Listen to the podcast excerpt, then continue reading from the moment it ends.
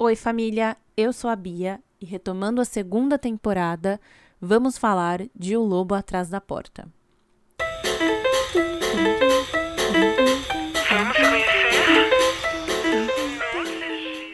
Oi, gente, estou de volta. E se você ainda não ouviu o último episódio, onde eu explico tudo o que me aconteceu aí nesse período em que eu não estava postando episódios, corre lá e escuta, são seis minutos, rapidinho você vai entender tudo o que aconteceu e assim a gente pode continuar com essa temporada.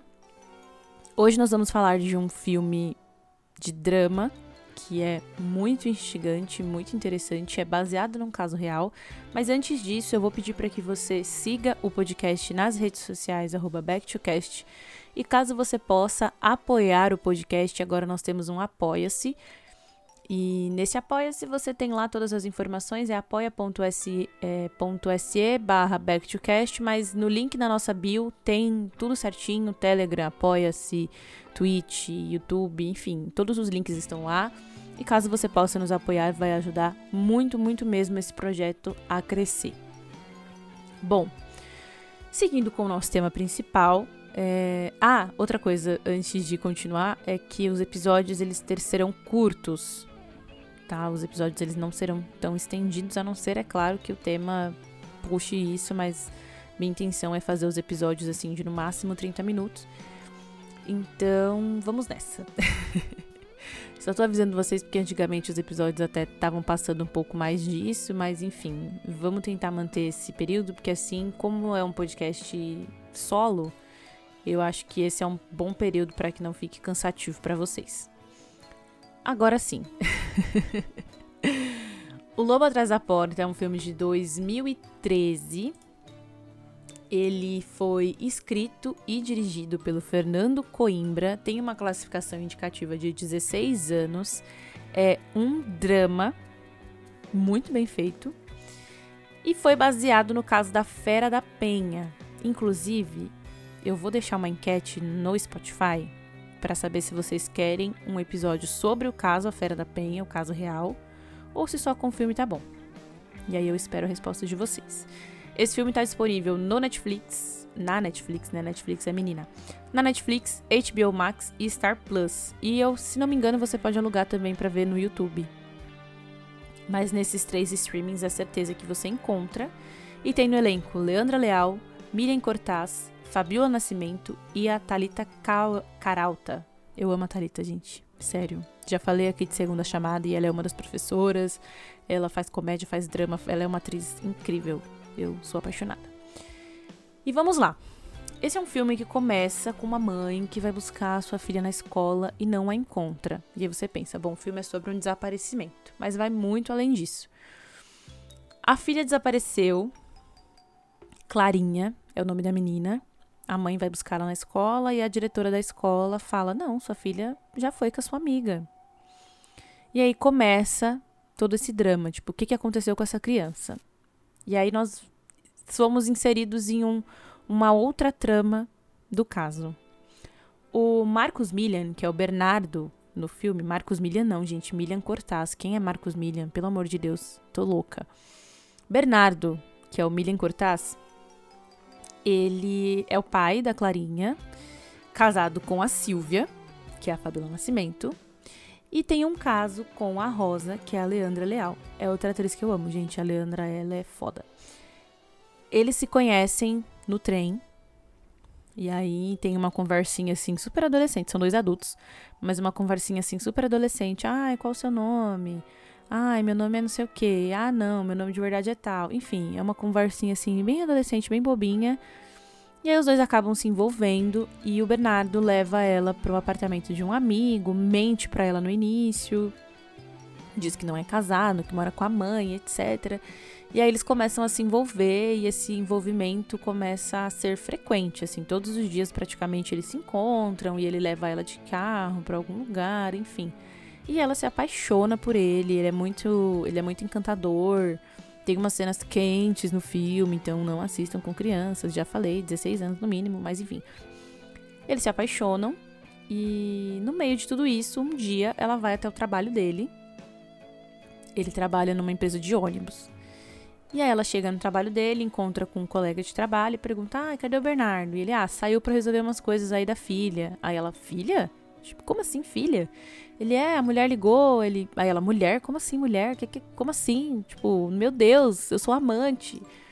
E aí esse amigo fofoqueiro vai falar: ah, não, ele é casado, ele tem uma filha, super casado e tal, não fala que eu te falei, etc. E aí ela se revolta. Ela conta para ele que descobre que ele tem uma família, e aí ele fala que o casamento está uma merda, e etc, etc. Aquele papinho, né? Ai, vou me separar.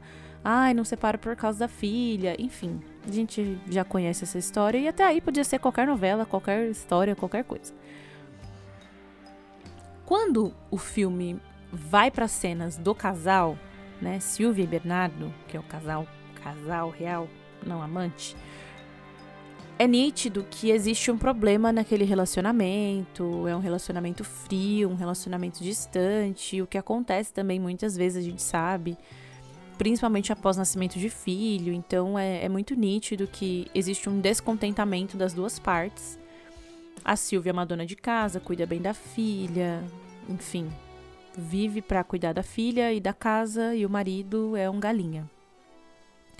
E fica muito nítido assim nas cenas do casal que que tem que existe ali um, um distanciamento, o que talvez justificaria essa traição dele. Quer dizer, nada justifica, né? O que justifica a traição dele é a falta de caráter.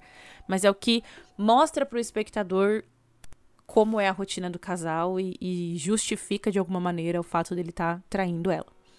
E até parece mesmo, tipo, quando você assiste, que realmente o casamento não tá bom, ele pode separar para ficar com a, com a Rosa, porque é nítido que não tá rolando ali. Mas, continuando. Ele fala para ela que quer se separar, que queria pegar o carro e sair viajando, enfim. E ela percebe que isso não vai acontecer, o tempo vai passando, eles continuam se encontrando e ela decide fazer amizade com a Silvia. A Rosa, amante, decide conhecer a Silvia, que é a esposa. E aí ela começa a rondar ali o bairro da esposa, vê a esposa saindo de casa com a criança e aborda ela como Silvia também, ela não diz o nome verdadeiro. Oi, eu sou a Silvia, lembra de mim? Sou amiga da Rita, a gente se conheceu no colégio, blá blá blá. Ai, posso usar seu banheiro? Tava aqui no bairro porque eu fui ao dentista. Que coincidência. Ai, essa é a Clarinha. Tipo, conversa como se realmente conhecesse. A Silvia de verdade na hora não lembra, mas tá, você sabe meu nome, você conhece minha filha, você conhece a Rita, minha amiga, conhece o Bernardo, meu marido. Provavelmente eu te conheço, só não lembro deixou a moça entrar, ofereceu um café. As duas começaram a, a ser amigas, ela começou a ser próxima também da Clarinha.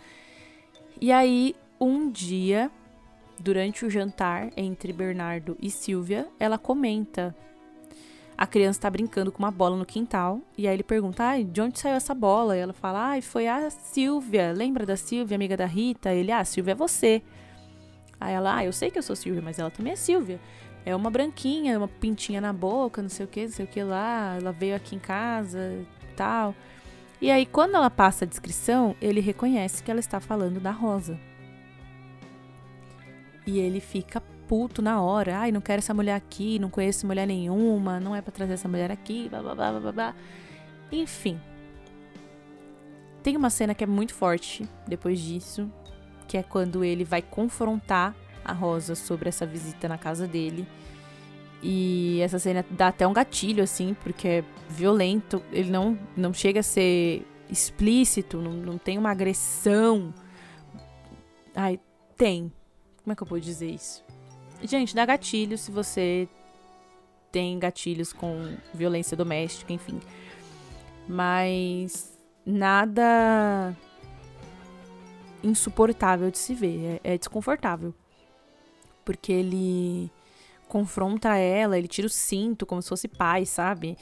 E, e manda ela abrir as pernas. E, ai, gente, assistam, eu não vou dar muitos detalhes sobre essa cena. E ela fica puta por conta disso.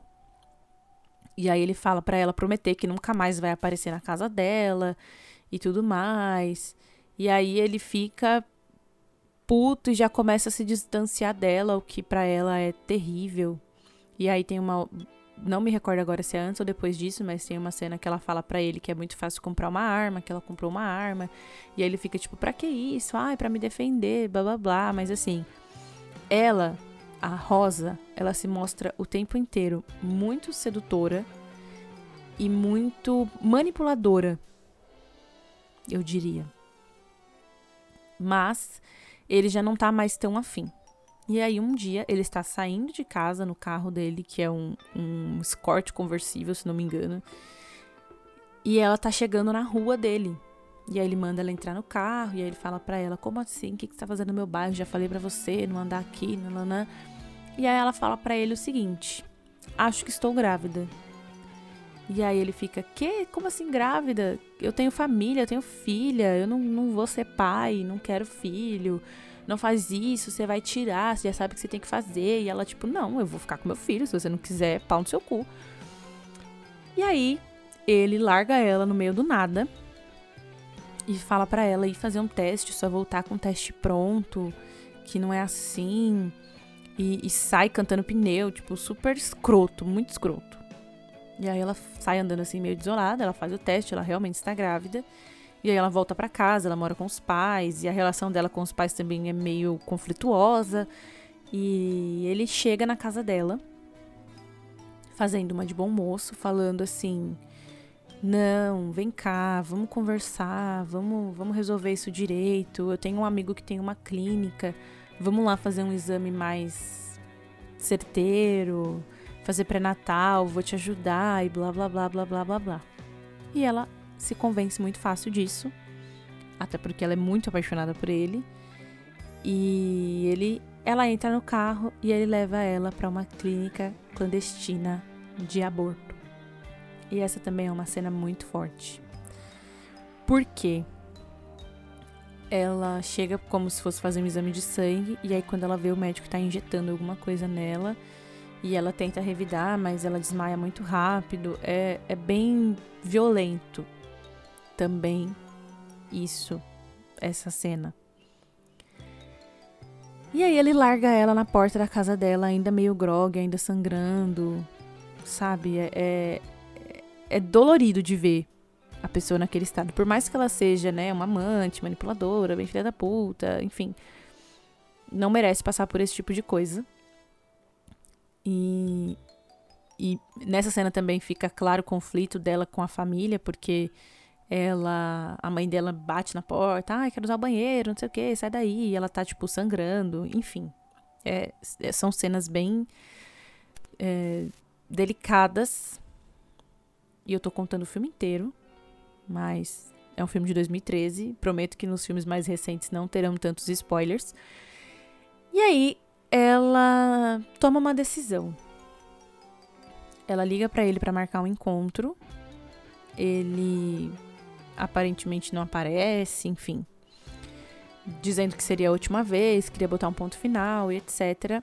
Ah, pulei uma parte que é muito importante, que é onde aparece a Talita Caralta, minha ídola.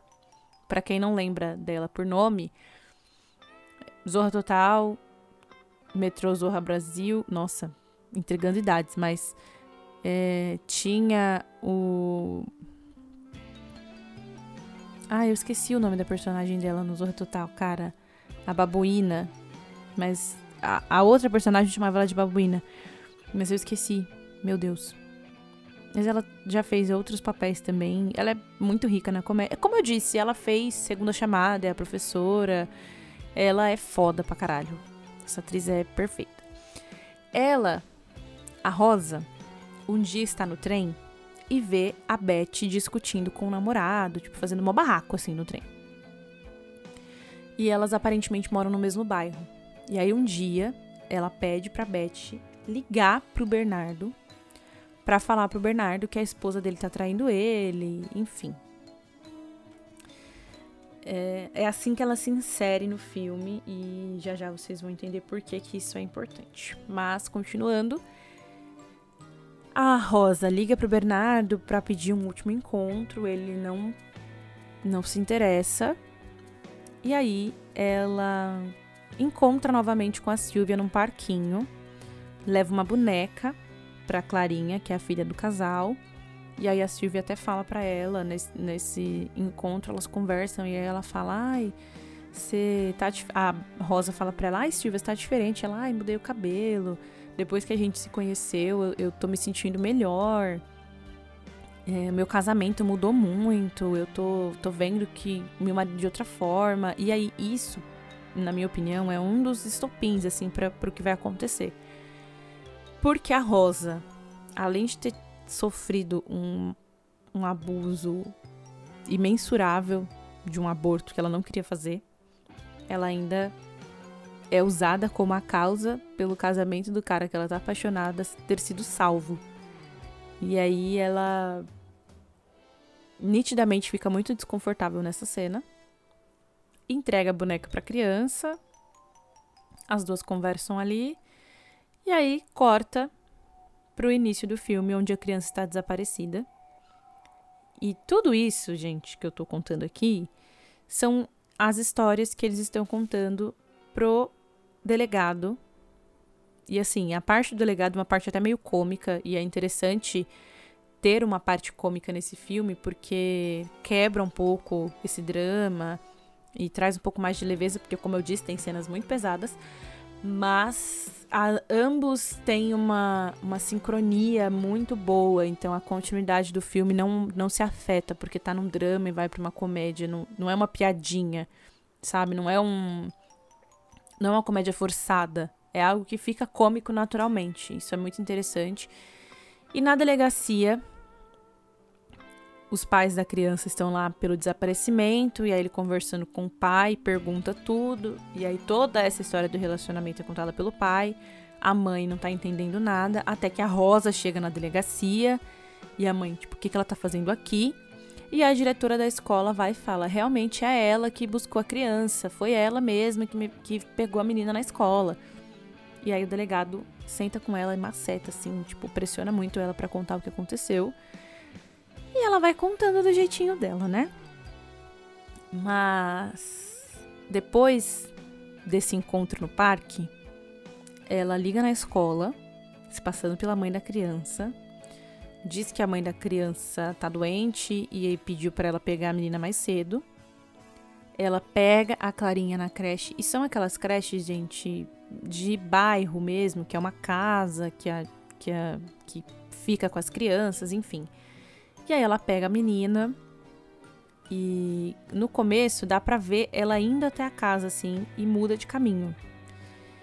E aí ela sai com a menina, ela compra um suco, ela passa numa mercearia, compra uma garrafa de álcool e aí você fica pensando tipo assim, ah, ela vai pressionar o cara, ela vai fazer qualquer coisa. Sei lá, vai dar um chat sumiço ou vai contar pra mulher que é amante do marido. Você assim, passa mil e uma coisa na sua cabeça até que ela chega no meio do matagal. Meio de um. Matagal não, não é um matagal, é tipo um aterro. Sabe? Esses lugares que é um terreno vazio, que, que as pessoas jogam entulho, enfim. É um aterro e ela chega com a menina nesse aterro e a menina fala: Ai, eu fiz xixi. An não, tô, tô me perdendo na história. Antes disso, a menina, no caminho, a menina fala que fez xixi, ela passa, compra uma roupa pra menina. Aí senta numa lanchonete, a menina pede um suco, ela compra o suco pra menina, e ela vai numa outra mercearia, compra o álcool, enfim. Ela não tá fazendo nenhum mal pra menina. Então, nesse momento, você pensa que realmente ela tá a fim de assustar os pais. Ah, ela vai assustar os pais, ela vai. Sei lá. Não passa pela sua cabeça que vai acontecer o que vai acontecer. E aí, ela leva a menina para esse aterro corta uma mecha de cabelo da menina. E aí vocês já sabem, né? Ela mata a criança e taca fogo no corpo e volta para casa. Gente, quando eu vi esse filme a primeira vez, eu fiquei muito impactada com isso. E aí vem o sentimento de raiva e vem o sentimento de empatia. Por quê? A empatia que eu senti, assim, não justifica o que ela fez, não nada justifica isso que foi feito. Mas, tratando-se de uma pessoa psicopata, como ela é, aparentemente, fica nítido que ela fez aquilo porque foi tirado um filho dela. Então, já que você tirou meu filho, eu vou tirar sua filha, sabe? Olho por olho. Mas ao mesmo tempo é de uma crueldade, de. Gente, a empatia que eu sinto é, é justamente isso, entender que o que ela fez foi esse olho por olho. Não é porque ela queria o mal da criança, e sim do pai da criança. A criança pagou com a vida, mas ela queria atingir o pai. Entenderam? Pelo amor de Deus, não vão achar que eu tenho empatia assassino de bebê, assassino de criança. Nada disso. Bebê não, a menina tem uns 4 anos no filme. Mas enfim. É... É isso. É assim que o filme acaba. O filme acaba com o delegado assinando a confissão dela, ela não quer advogado, não quer nada, ela assume, enfim. E é assim que termina o filme. Quando eu vi esse filme, gente, juro por Deus, eu fiquei muito impactada. Porque, como eu disse, são cenas muito fortes. É um filme que, que ele tem uma, uma sequência muito boa. Então, você se envolve na história realmente. Você quer entender o que está acontecendo, o que aconteceu com a criança que desde o início está desaparecida. Então, a gente já sabe que essa criança está desaparecida. E aí, a, a trama vai te envolvendo até você ver o que realmente aconteceu. E aí, assim, assisti o filme, fiquei horrorizada depois eu assisti esse filme a primeira vez sozinha, depois tinha minha Thaís. Falei, meu, vamos ver esse filme que é muito legal. E aí ela também ficou horrorizada, tipo, meu Deus, como que essa mulher fez isso com essa criança? Que horror, que horror, que horror. Até que eu descobri que esse filme foi inspirado em uma história real. E aí eu fiquei assim, oi? E a história da Fera da Penha. Como eu disse antes, eu posso gravar um episódio sobre esse caso. Mas assim, gente, tudo isso aqui que eu contei, e, eu até contei tudo isso justamente por ser baseado numa história real e por ser um filme antigo, mas quase tudo isso aconteceu realmente. E aí eu fiquei mais horrorizada ainda. Porque, como assim? Tem um cachorro gritando aqui na rua. Não vai sair na edição. Mas enfim.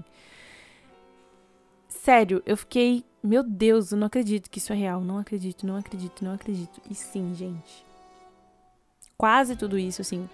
São poucas coisas acrescentadas na história que são realmente ficções. São poucos pontos que se acrescentam além da história real e tem coisas também que da história real que não foram incluídas no filme, mas real. Inclusive, essa criança na vida real se chamava Taninha. E a Taninha, ela virou meio que uma entidade. As pessoas vão até hoje no túmulo da Taninha pedir por milagres, agradecer por milagres, levam brinquedos, levam flores e etc, etc. E a Fera da Penha cumpriu uma pena, está solta, está viva até hoje.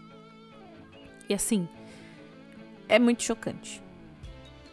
Então eu decidi trazer essa pérola do cinema nacional por ser baseado numa história real, por ser um filme de drama muito bom. As pessoas muitas vezes dizem que na, no cinema nacional só tem comédia, ai, porque são só filmes sem graças. E não, gente, tem muito filme de drama excelente produzido no Brasil. Esse filme é um deles. Por mais que eu já tenha contado o filme inteiro, vale muito a pena ver. Então, assista caso você ainda não tenha visto. Se você quiser saber mais sobre o caso da Fera da Penha, responda a enquete no Spotify ou me manda no Instagram, me manda no Twitter, me manda em qualquer canto. Ai, grava um episódio sobre o, sobre o caso da Fera da Penha, porque assim, como eu disse, tem muito mais sobre o caso, tem coisas que não estão no filme, coisas que são diferentes no filme, então eu posso trazer um episódio apenas sobre esse caso. Estou pensando em falar sobre casos reais, inclusive vai ter um episódio sobre os dois documentários sobre a, o caso Flor de Lis. Um tá na HBO e um tá no Globoplay. E eu queria saber de vocês o que, que vocês acham de falar um pouco mais sobre crimes. Eu sei que esse é um conteúdo que chama muita atenção. O episódio do caso da Suzane von Richthofen é um dos episódios mais escutados aqui do podcast e é um episódio assim muito rico em detalhes. Eu trouxe muitos detalhes nesse episódio. E quem me conhece sabe que quando eu me aprofundo no caso, eu sempre trago muitos detalhes. Então, caso vocês queiram um episódio sobre casos reais, Me mandem esse feedback também, me mandem lá no, no, no Instagram, pelo Twitter, pelo meu Instagram pessoal, sei lá, por onde você quiser. Entre em contato comigo, manda sugestão de caso que a gente pode fazer ali uma vez por mês ou enfim. Vamos conversar sobre. Mas é uma coisa que eu acho interessante, então caso vocês queiram, me avisem que a gente começa a produzir conteúdos desse tipo.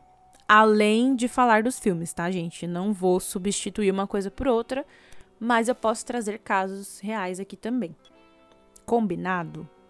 Então é isso. Eu espero que vocês tenham gostado do episódio de hoje. Espero que vocês estejam aí ainda, gente. Por favor, não soltem a minha mão. Eu sei que eu fiquei muito tempo sem postar episódio. Eu sei que isso acaba com o ritmo do podcast. Muitas pessoas desistem, muitas pessoas vão embora. Mas eu espero que muitas pessoas cheguem por aqui também então, se você caiu de paraquedas e não me conhece, não, não sabe de onde veio, simplesmente surgiu, seja muito bem-vindo. Eu sou a Bia, como eu me apresentei. Espero ter você aqui nos próximos episódios também. E é isso, família. Um beijo. Até muito em breve. Dessa vez é uma promessa jurada, juradinha. Muito em breve estou de volta para falar com vocês sobre outros filmes, outros casos e o que mais vocês quiserem ouvir. Caso você possa, por favor, vai lá no Apoia-se e apoia o podcast, vai ser muito importante, muito importante mesmo. Beleza, galera? Muito obrigada, um beijo e até o próximo episódio.